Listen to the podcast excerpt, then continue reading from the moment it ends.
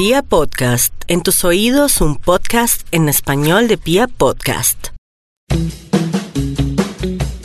Estamos otra vez en nuestro podcast de Madres e Hijos y hoy estoy otra vez feliz de tener con nosotros a Patricia Triana, que es nuestra invitada de honor, porque yo digo que uno puede tener mucho conocimiento, eso es muy válido, hay muchas cosas muy valiosas, pero es como la mística y la pasión por las cosas cuando uno en realidad se interesa por un proyecto. Y en el caso de Patti, para mí la experiencia de, de entender a los niños de otra forma, desde, esa, desde ese conocimiento, pero también desde ese amor y desde esa intención de transformación en el sentido de, de cambiar las cosas como las percibimos, que a veces eh, no las entendemos por desconocimiento. He aprendido muchísimo, eh, quiero aprender mucho más y me encanta compartir este conocimiento con las mamás y con los papás que pueden pues aprovecharlo muy bien. Hola Patti, bienvenida otra vez a Hola nuestro podcast. Karen, qué dicha estar otra vez acá. Gracias por tu bienvenida y de verdad que todo lo que podamos conversar es, es algo que va a nutrir cualquiera de las personas que están en relación con niños. Hoy tenemos un tema que para mí es de los más lindos de todos y a mí me ha cambiado mucho mi relación con las niñas y es el tema de la conexión. Entonces, desde mi experiencia, entonces tenía como en la mente el trabajo y una cantidad de cosas y llegaba a la casa y no necesariamente estaba con el celular, pero mi mente no estaba ahí. No se trata solo de no tener el celular en la mano, sino que estaba pensando en todas las cosas que tenía pendientes y como que al final fui sintiendo con el paso del tiempo una desconexión con mis hijas. Entonces sentía que para ellas tal vez era más representativo en su vida o la nana, o otras personas que por mi trabajo estaban con ellas y empecé a sentir como esa, esa ausencia, como ese, esa falta de conexión y entre más me desconectaba, pues más lejos estaba. Y mm, quería hablar eso contigo, Pati, acerca de cómo lograr conectarnos con los niños, cómo llevar este mundo en el que tenemos tantas ocupaciones y cómo hacerlo mejor. No, me parece importante y también porque la mujer hoy ha dado pues saltos eh, verdaderamente grandes en cuanto a que ha podido realizarse a sí misma con sus sueños, con los deseos, pero también en su función materna eh, le ha tocado dividir Sí. y al dividir su tanto su función como también su desempeño materno, ha tenido que sacrificar tiempos y también su mente, que utilizas muy bien la palabra mente, ha tenido que llenarse de muchísima más información, planeación, agendas, ejecución y entonces como que todo ello va llenando más sus campos y entonces los niños van pasa- van ocupando menos espacios porque ella está muy ocupada. Claro. Entonces hay que aprender eh, a sortear esa nueva ejecución que tiene la mujer hoy en el campo del trabajo y ver cómo lo puede ella conectar con su propia vida que está llevando de- como madre y a que los tiempos que está con sus hijos verdaderamente reciban su función materna y no simplemente una compañía. Claro. Y, existe un tiempo mínimo, o sea, que uno diga, si alguien te preguntara, mire, ¿qué es lo mínimo que yo puedo estar con mis hijos? De tiempo, como para lograr... Si uno hablara de tiempo, que es muy difícil catalogarlo como tiempo, la conexión que se hace con los hijos en la función materna, eh, podría decir que lo mínimo mínimo serían tres horas, pero aún así esté tres horas, la conexión durante tres horas de compañía con un niño se pueden reducir a, si le va a uno bien, a unos ocho minutos. Porque, porque uno, ¿cómo siente uno que conectó y por qué esas conexiones son tan cortas? Sí, las conexiones son cortas porque son conexiones con el niño, no el niño con la madre. El niño está más, con- más tiempo conectado con nosotros. Claro, claro. Porque el niño busca sintonizar, su mente en desarrollo está buscando sintonizar con los adultos que lo rodean o con los niños que lo rodean. Entonces el niño busca em, situarse al lado de los padres en hacer lo que ellos están haciendo, pero eso no es conexión. Claro.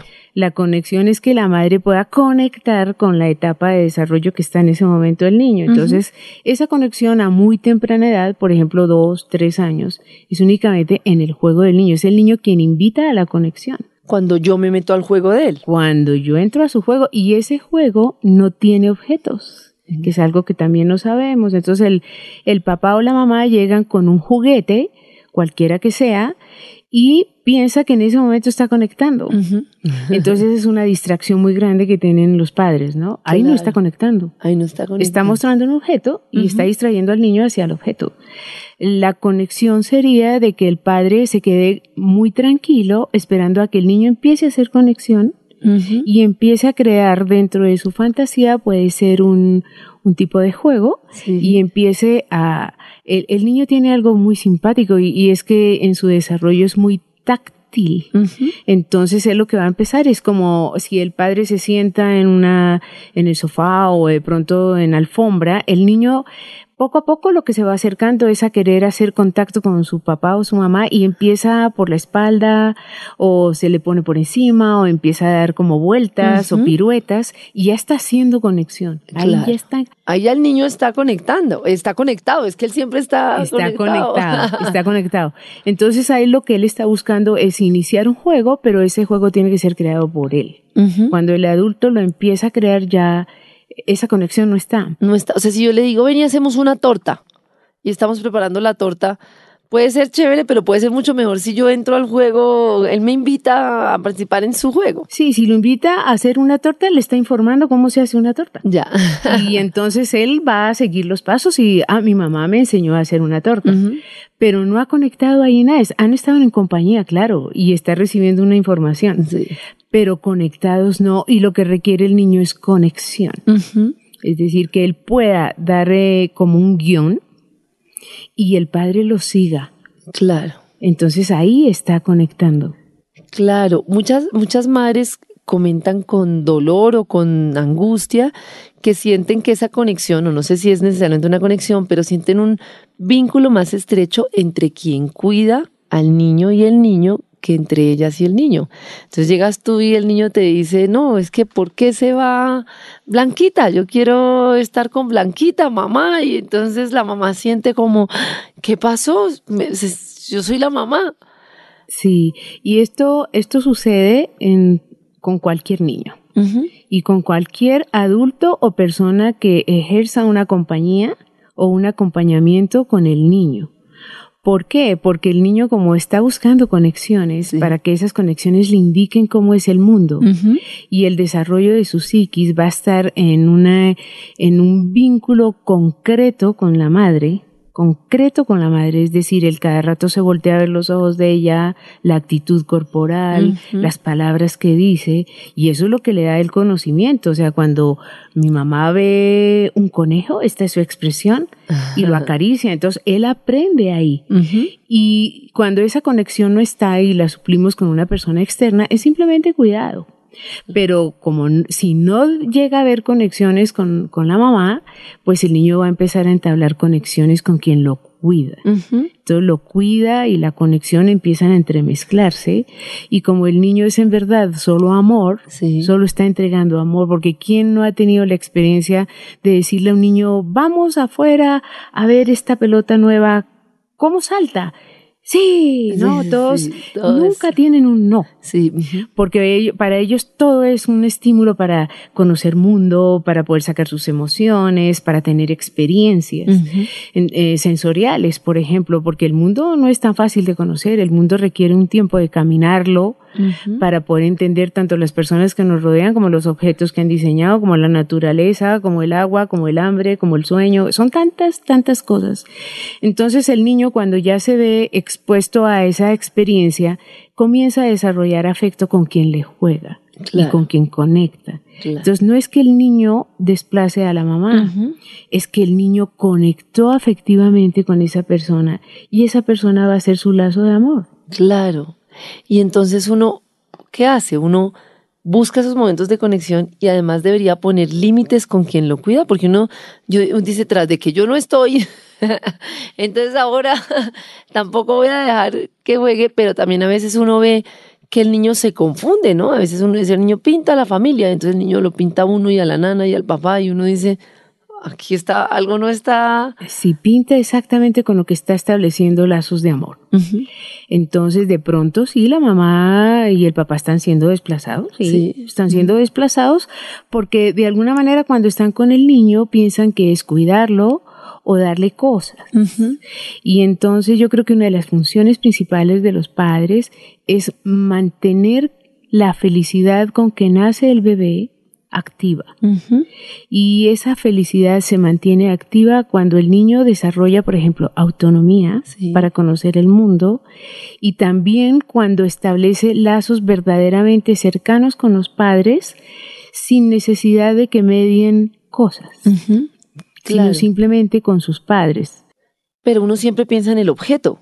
Así. Eh, equivocadamente, hoy vamos a hacer esto y te traje esto y... Y la muñeca y esto está de moda y, claro, son distractores bravísimos. cualquier niño cae en esa telaraña. Claro. O sea, si tú llegas con algo fluorescente, los ojos del niño se van a ir para allá, pero se van a desarrollar un tiempo de distracción. Claro. Y qué rico, aprendí a saltar en este nuevo juguete que me trajeron. Me subo y lo tomo de las orejas y salto por toda la sala y el padre como que hace un aplauso interno y dice, ¡Ah, lo logré, mi hijo, cómo juega conmigo, pero no, no han conectado.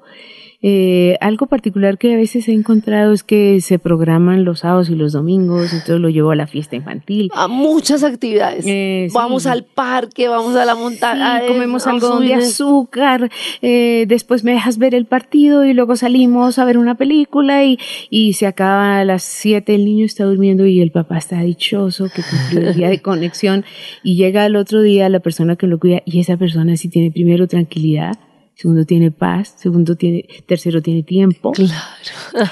y entonces está media hora ahí simplemente observando al niño y todo lo que él va haciendo en su mundo de fantasía, que va interactuando con las otras personas, le va creando una cantidad de objetos que él crea imaginarios. Y ese es su juego. Claro. Es decir, no requiere nada concreto, requiere el imaginar y te recogí estas flores que son para ti. Y claro, la mano no tiene ninguna flor, pero él las ve. Claro. Y la persona que está con él se las recibe.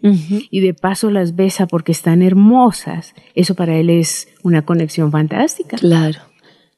Yo intentaba enlazar el tema con una cosa que hablábamos el otro día de cuando el papá llega con un objeto y creo que enlaza con una cosa que tú comentabas con mucha razón y es que nosotros aprendimos el amor a través del trabajo de nuestros padres. O sea, para nuestros padres, en su lucha cuando estaban trabajando, nos estaban dando amor.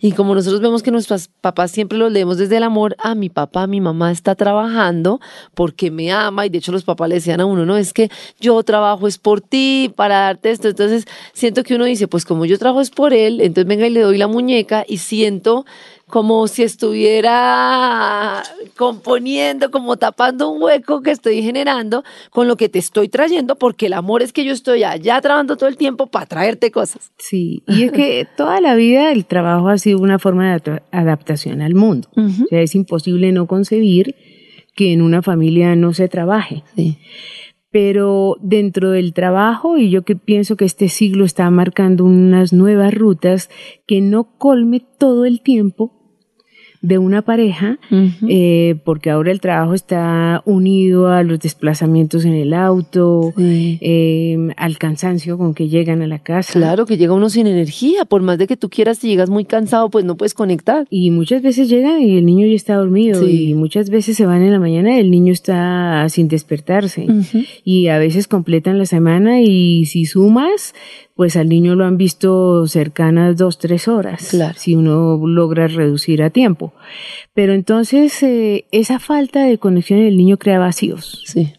Y yo no puedo argumentar al niño que tengo que trabajar para poderte mantener, porque le estoy dando a entender un mensaje muy eh, escondido de que pues, si por tenerte a ti es que me toca trabajar. Claro, claro. Y pues hay muchas personas que trabajan en el campo, personas que son pescadores, trabajos verdaderamente exigentes en, el, en lo que es energía física, y sin embargo esa persona logra llegar a arrullar y logra llegar a conectar con su hijo mucho más, ¿no? Alguna vez me tocó ver en Cartagena a muy temprana edad que salía a caminar en la playa a las 5 de la mañana, los pescadores llevan a sus bebés y a sus niños a mojarles los pies con las olitas de mar a que huelan todo ese pescado que van llegando los barquitos con pescado, es decir, lo están conectando con su con su trabajo con, eh, con la cultura, con toda su, su forma interna de, de, vivir el mundo. Claro. Tiene una conexión mejor el niño, en ese sentido seguramente en el campo va a pasar lo mismo. Pero cuando se trabaja en la ciudad, pues las lejanías son mucho más claras para el niño, las horas de soledad son más, eh, son más cuidados, entonces tienen menos eh, oportunidad de desarrollar autonomía. Claro.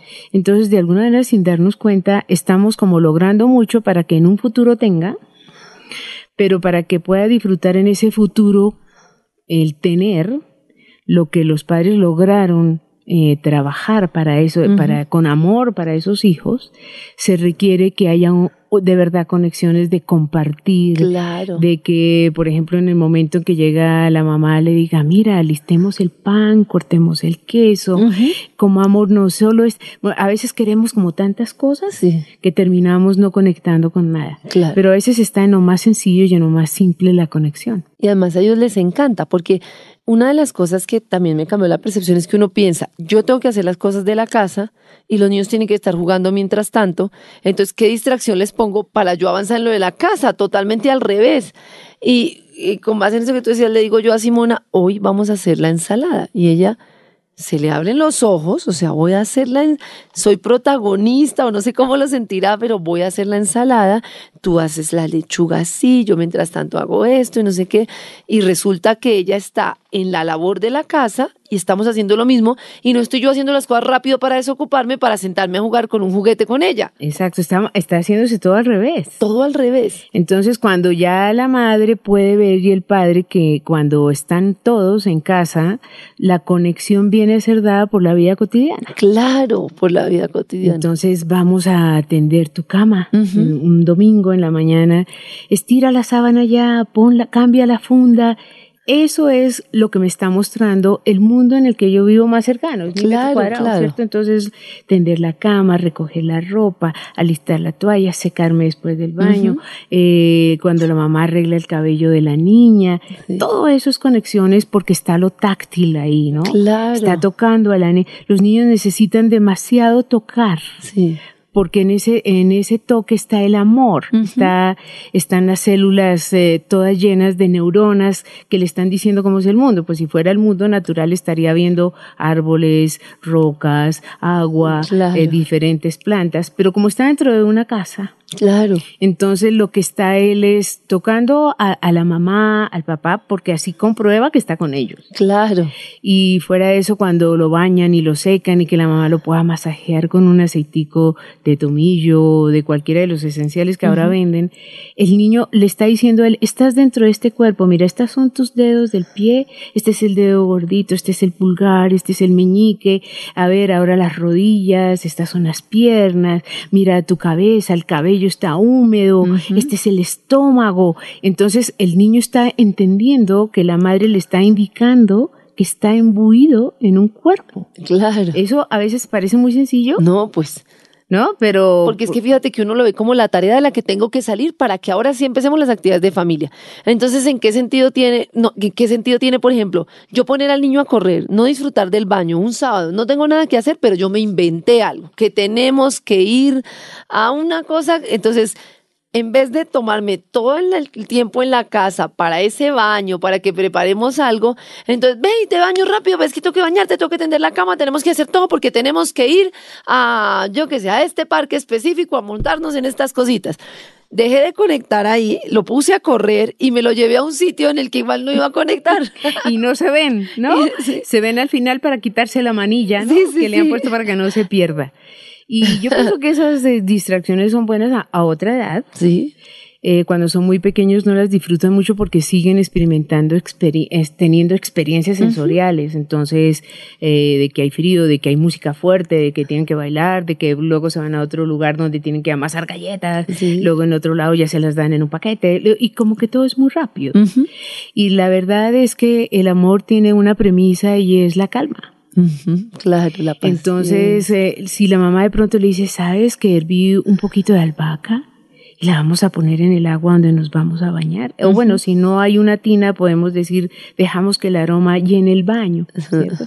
Entonces él empieza a tener como una experiencia sensorial de un aroma tan delicioso como tiene la albahaca u otra planta aromática y, y empieza a, a, acercarse en esa conexión a la mamá de que ahora colocamos un poquito de champú de manzanilla, mira ese aroma, como que le deja disfrutar, como que paraliza un momento el tiempo Sí. y le hace disfrutar de las pequeñísimas cosas, ¿no? Claro. Y, y ese pequeñito, esa pequeña acción que acaba de realizar la mamá o el papá, le dura todo el día, claro, le queda ahí. le dura todo el día. Y esas actividades de conexión también las puedo hacer en la noche, ¿no? Cuando tú decías entrar al juego del niño, o mientras te empillamo, mientras ese tipo de cosas, pues estar ahí presente. Es que se nos mezclan los tiempos, ¿no? Uno se levanta, está en la casa y lo primero que mira es el celular. Entonces ya ahí empezó a trabajar porque empezó a responder cosas del trabajo. Ya está todo el día, o sea, ya empezaste el día no pensando en el nuevo día, sino en el mail que te En la llegó, premura. en la premura. Y luego ya en el, tra- en el camino a casa estás pensando en lo que tienes que re- de- responder y todo, y llegas al trabajo y te acuerdas de algo de la casa, entonces empiezas a hacer las cosas de la casa. Sí. O sea que tenemos nuestra mente tan supremamente dividida Desconectada. que a veces no necesita esa división. Es también como que el mundo nos va mostrando en diferentes formas, porque si estás en la universidad o si estás en el colegio, que el cambio de una materia a otra y entonces además tienes que hacer este trabajo para mañana y pasa a otra materia, entonces tienes que hacer este, todo es premura, Todo todo, es exigencia, tiene un estrés escondido donde las personas sufren por los exam- el examen que mañana, qué preguntas irán a poner, me lo Claro. voy a perderlo. eh, no voy a estoy descubriendo con amor y de conocer, sino con miedo y velocidad, con nervios, con... Sí, porque si la niña aprende a hacer ya la ensalada, pues al otro día la hace sabiendo que corta, que qué cuchillo utiliza, cómo corta el limón, cómo corta el tomate, y no pasa nada, y no se va a cortar ni va a pasar nada. Que coloca su tabla, que luego la tiene que lavar y dejar en su puesto, son procesos, y esos, esos procesos se llaman planeación. Sí, Y la planeación, cuando un niño la tiene en sus siete primeros años, bien sea para realizar labores cotidianas o de vida práctica, esa planeación ingresa. Y después cuando va creciendo y es un poquito ya más grandecito, él sabe allá internamente su cerebro que tiene que planear. claro. Entonces, que mañana que tengo juego de tenis en el colegio, ¿dónde está mi pantaloneta, mis tenis? Tengo que llevar tenis de este color, soy de un equipo. El entrenador me dijo que llevara un termo con agua, etcétera. Entonces lo deja listo él. Claro. Entonces, la par- todo ese desarrollo debe venir de la parte interna no puede venir de la externa. Fíjate que muchas veces cuando los niños hacen gimnasia o hacen deportes, esos movimientos armónicos que tiene el cuerpo gracias al deporte son, vienen de afuera Sí. hacia adentro, pero hay otro movimiento Claro. que viene de adentro hacia afuera, como es por ejemplo tomar un tomate y lavarlo. Ese movimiento no viene de afuera, no es enseñado por un balón o por una raqueta, sino que él tiene que planear en su cerebro cómo va a tomar con la mano el tomate, cómo va a tomar el cuchillo y cómo va a cortar en rodajas. Entonces el movimiento tiene otra dirección, Claro. viene desde adentro. Desde adentro. Y los movimientos que vienen de la parte interna son los que verdaderamente dan la gracia, Sí, la, la, el movimiento armónico, sí. donde el niño se siente capaz de producirlo. Y no porque me dicen a mí, mira, la raqueta hay que cogerla así, golpeas Claro. cuando llegue la pelota. Sí, ese es un movimiento que me va a ayudar a facilitar otros movimientos gimnásticos o para deporte, pero el verdadero movimiento que uno lo ve en el bebé cuando tiene cuatro o cinco meses, que coge algo en la mano y empieza a darle vueltas a la mano mirando ese objeto que le pusieron, ¿no? Desde luego a esa edad el bebé no tiene conceptos, ni tiene lenguaje, eh, un lenguaje ya muy estructurado como para decir esto que me acaban de dar es un cascabel, por ejemplo. Claro. Pero las solas sensaciones que el cascabel le dan ya para el cerebro son una, un, un peldaño enorme Claro. porque le están diciendo sonido, le están diciendo frío del metal, le están dando volumen, o sea, son una cantidad, Cantidad de conocimientos. Y al final a veces ese movimiento que viene de adentro nosotros lo cortamos por la prisa, ¿no? Ven y yo lo hago porque tenemos afán, ven y yo... eh, y es entonces- mutilado terriblemente. Claro. Los niños en todo el mundo son mutilados en ese movimiento interno que son los que le van a dar algo más todavía profundo, que es, es la gracia, pero es todavía algo todavía mucho, mucho más profundo, y es el poder moverme en un grupo. Ya. Entonces, cuando yo domino ya muchas cosas que han salido de mi interior, yo también puedo respetar. Claro. Aprendo a respetar, ¿no? A respetar el cuchillo, por ejemplo. Sí, ¿no? sí, sí, claro. No, es que si lo llego a coger mal y pongo el dedo, eh, ahí me va a, pinchar. Si estoy aprendiendo a coser, que es una de las actividades que más ayudan a los niños, porque el coser requiere una precisión de ojo, mano, tela, el dedo que va por debajo, el punzón que me doy, ah, ¿no? Entonces, el niño requiere precisión inclusive para poner la aguja en la tela que vaya a cierta, con cierto calibre de fuerza. Ya. Si lo mando mucho, pues me va a pinchar. Claro, si lo mando poco, no. No pasa. Entonces requiere bastante actividad cerebral, pero ese movimiento interno que uno cree que solamente está aprendiendo a coser, ah, ah, él no está aprendiendo a coser. Claro. Desde luego le da como las primeras experiencias para tomar una aguja y de pronto representar algo en la tela. Pero en verdad lo que él está haciendo es un movimiento pausado, interno, que toca de alguna manera el alma. Claro. Y entonces aprendiendo eso, él después aprende cómo con otros hablar, Sí. teniendo delicadeza en lo que yo toque. Claro. O sea, to- todos estamos unidos, Todo somos muy conectado. holísticos y todo nuestro desarrollo está verdaderamente unido uno con otro. Somos totalmente universos. Sí. Digamos que, que el universo está unido con estrellas, planetas, tierra, todo lo que vemos, pero además nos tiene unidos a nosotros. Claro. Entonces, eh, yo creo que todas aquellas pequeñas cosas que damos oportunidad a los niños para que expresen esa energía que tienen ellos dentro de sí y que la modelen, es lo que hoy daría un adulto muy centrado en sí mismo. Claro. Que es lo que no tenemos. Que es lo que no- Y al no tenerlo, pues tampoco se lo transmitimos a ellos. Correcto.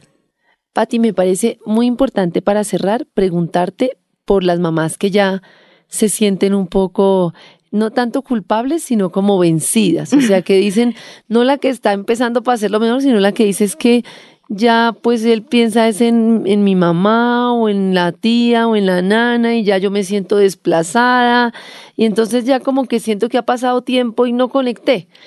¿Cómo lo recupera y cómo darles ánimo para decirles, venga, si se puede, hágale? Mira que yo no había visto o contemplado ese término vencidas y sí es muy real. Hay muchas madres que se dan cuenta que su hijo va mejor con su hermana, Ujú. Que va mejor con su mamá, Sí. o de pronto que va mejor es con, con la persona que, que lo cuidaba en la guardería, puede ser también, Sí. que la nombra mucho. Sí, sí, sí. Y, y ese vencimiento es imaginario, porque es, mejor dicho, hay que irlo a recuperar. Porque eh, la madre en ese sentido, ¿por qué se está sintiendo vencida? Está dejando su relación con el niño únicamente en la categoría de cuidado. Ya. Entonces ella llega y dice, no, que, que esté sequito, que esté tibio, que no le esté dando frío, le pongo el saquito, pero esos son cuidados. Y son, eso es implícito. Mejor dicho, eso tiene que ser. Claro, lo- como lo mínimo, lo básico. Eso lo es como lo básico que la mamá ve, que la que esté en la camita, que no esté húmedo, que no sea mojado, Ujú. lo re- pero esas son revisiones y el niño lo lee como una revisión. Pero si ella no despierta y dice, bueno, yo solamente estoy una hora con él porque llego cuando entro ya está en pijamado, por ejemplo, Claro. o en la mañana yo tengo que irme temprano por los trancones y entonces salgo y ni se ha bañado y apenas mua, mua, chao, nos vemos y no más. Y empieza ella como a sumar días y a conglomerar una serie de experiencias que no la unen. Claro. Y ella puede decir, bueno, más adelante en vacaciones lo voy a llevar a conocer la montaña que tiene en el centro un túnel y que eso solamente lo va a conocer. No, esa parte que ella está trabajando pensando que lo va a conectar, no lo va a conectar. No lo va a conectar. No lo va a poder conectar. Entonces sí hay que aprovechar porque tú cuando me preguntas dices, bueno, ¿y cómo sería esa persona cuánto tiempo, verdad? Entonces si ella de verdad ya catalogó que tiene solamente una hora Sí. viva con el Que niño, es muy poco, pero es muy sí, poco. Dice, bueno, esa es. pero le tocó, digamos que es una médica que Sí. tiene pues de verdad una agenda muy apretada en una clínica, una enfermera, pues cuántas profesiones hay así. Si dispone esa hora y ella ya la tiene como catalogada, bueno, a sacarle a las 60 minutos, 60 minutos de conexión. Claro. Entonces, no es tanto que diga mañana qué hago, entonces lo voy a bañar, eh, le pongo una pijama de que sea calentica, lo arruncho conmigo, le leo un cuento. No, yo pienso que lo que hay que es disponerse. Es ahora, no tengo celular, no conecto con nadie, estoy con mi hijo y estoy. Estoy, estoy con él, me siento con él y espero a que le, al principio si él está ya acomodado a una tercera persona, va a ser difícil, pero hay que tener paciencia, porque él va a empezar a venir y voy a disponer como, no le estoy diciendo a qué quieres jugar, te vine a acompañar, es que yo no tengo tiempo, bueno, empiezo a excusarme. claro, y ya perdí, ya. Perdí, ya eso se perdió. Pero si de pronto yo puedo acercarme a él y esperar que de pronto él empiece a hablar y ya empiece a, co-crear algo, algún tema y empiezo ya como a acercarme hasta que despierto toda su fantasía y de pronto empiezo a ver que ya conecté en su juego y que me hizo parte de su juego. Y solamente en ese lazo, ese es el lazo más brillante que ella puede trabajar para la vida. Si ella deja perder ese lazo, el niño sí o sí va a decir que tiene un vacío. Claro. Y la mamá le puede mostrar con fotos que le compró, que le vio, que lo llevó de paseos, que le conoció todo el mundo.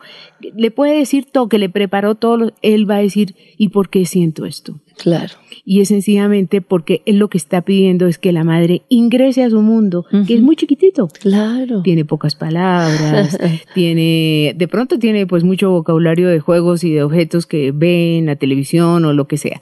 Pero él lo que necesita es que ella de pronto le dé la chispa de conectar con él a lo que él quiere llevarla, al mundo que él quiere llevarla. Y eso nunca sabemos cuál mundo es. Sí, nunca uno puede premeditar como hoy lee, ¿no? Ahora, la lectura del cuento, sí, como lo decíamos, es una actividad importante porque en el cuento le muestra mundo, le muestra relaciones de personas, le muestra emociones, le muestra ah, a veces situaciones negativas y cómo se resuelven. Pero el cuento, la cercanía del cuento es simplemente sentir la respiración de ella sobre él. Ay, claro. Imagínate, es simplemente el cuento es que yo sienta que tú estás viva en este instante conmigo. Tremendo. Sí, o sea que es, es, mucho más profundo todo el desarrollo psíquico del niño que lo desconocemos en gran parte, ¿no? Claro. No nos han enseñado cómo la mente del niño se está desarrollando. Eh, cómo está a través de lo digo yo no sé si es mi ignorancia pero yo al final creo que es a través de cosas abstractas se generó esa situación a través de y no sabemos cómo él, pero nosotros pensamos es en lo físico concreto en el sentido de decir, y ahora vamos a hacer este plan y ahora esto. No no no entendemos esa conexión que está más allá de todo y que se da Sí, que es el que es el alma, ¿no? Sí. O sea, el alma es la que va a estar intacta el día que nace, intacta el día que muere. Y esa alma requiere alimento también. Sí y nosotros vemos es de afuera, ¿no? Como que tenga los zapatos chéveres, los guayos de fútbol, el mejor balón y campeón, y ahí nos sentimos que estamos muy conectados. Estamos muy eh, en el hecho de que hay que ser real. Que haga un deporte, que, esté bien niños que tienen la agenda más llena mm, que los papás. Eh, que vaya a música y tenga un buen violín, ¿no? Pero eso no son conexiones. Y cuando ya empezamos a entenderlo, entonces ya dejamos los objetos a un lado para que cumplan su función en el momento que es. En fútbol, en su clase, en la música, está con otros, ya toca bien, canta, baila, recibió ballet, ¿verdad? Qué bien. Todo eso está perfecto y si la madre lo puede hacer y el padre, qué, qué lindo. Sí. Pero los momentos del alma son los momentos del alma tuyo. Claro. Y no más.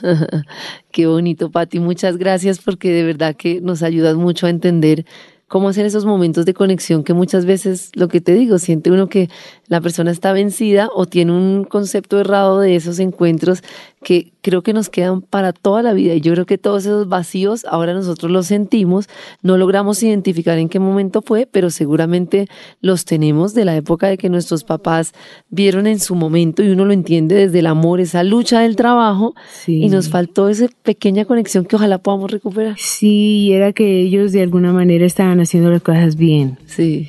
Porque querían dar lo mejor.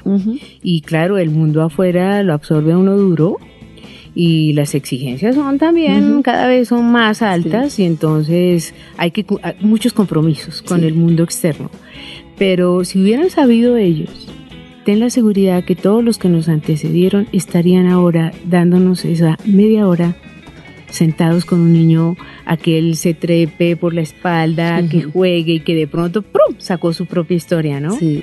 Y en esa conexión ambos iría, habrían ido a dormir felices, pero no lo sabían. Claro. No lo sabían. Ahora las neurociencias permiten que el desarrollo de la psicología sea más profundo, que podamos entender que el mundo interno es el que decide la vida, Claro. porque nada vale que yo sepa mucho de un tema, pero muchísimo domine máquinas, computadores, sepa programación, todo, todo, todo, si mi parte interna no está plena, Ya.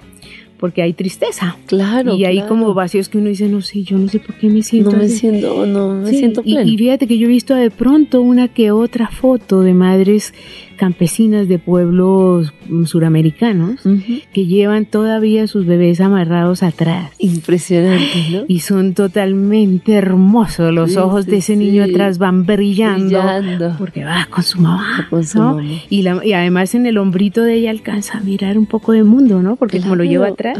Y ella va con su sombrero y él también. Claro. Pero él va viendo pues ese mundo que ella le permite ver de su hombro hacia allá. Sí. Y por eso agradece. ¿No? O sea que eso es algo hermoso. Claro. Sí, como que no, lo invisible es de verdad lo que vale. Lo que vale. Lo que vale para el alma. Muchas gracias, Patti, por hablarnos hoy de conexión en Bueno, nuestro Karen, podcast. muchas gracias por invitarme y qué bueno que podemos tocar estos temas.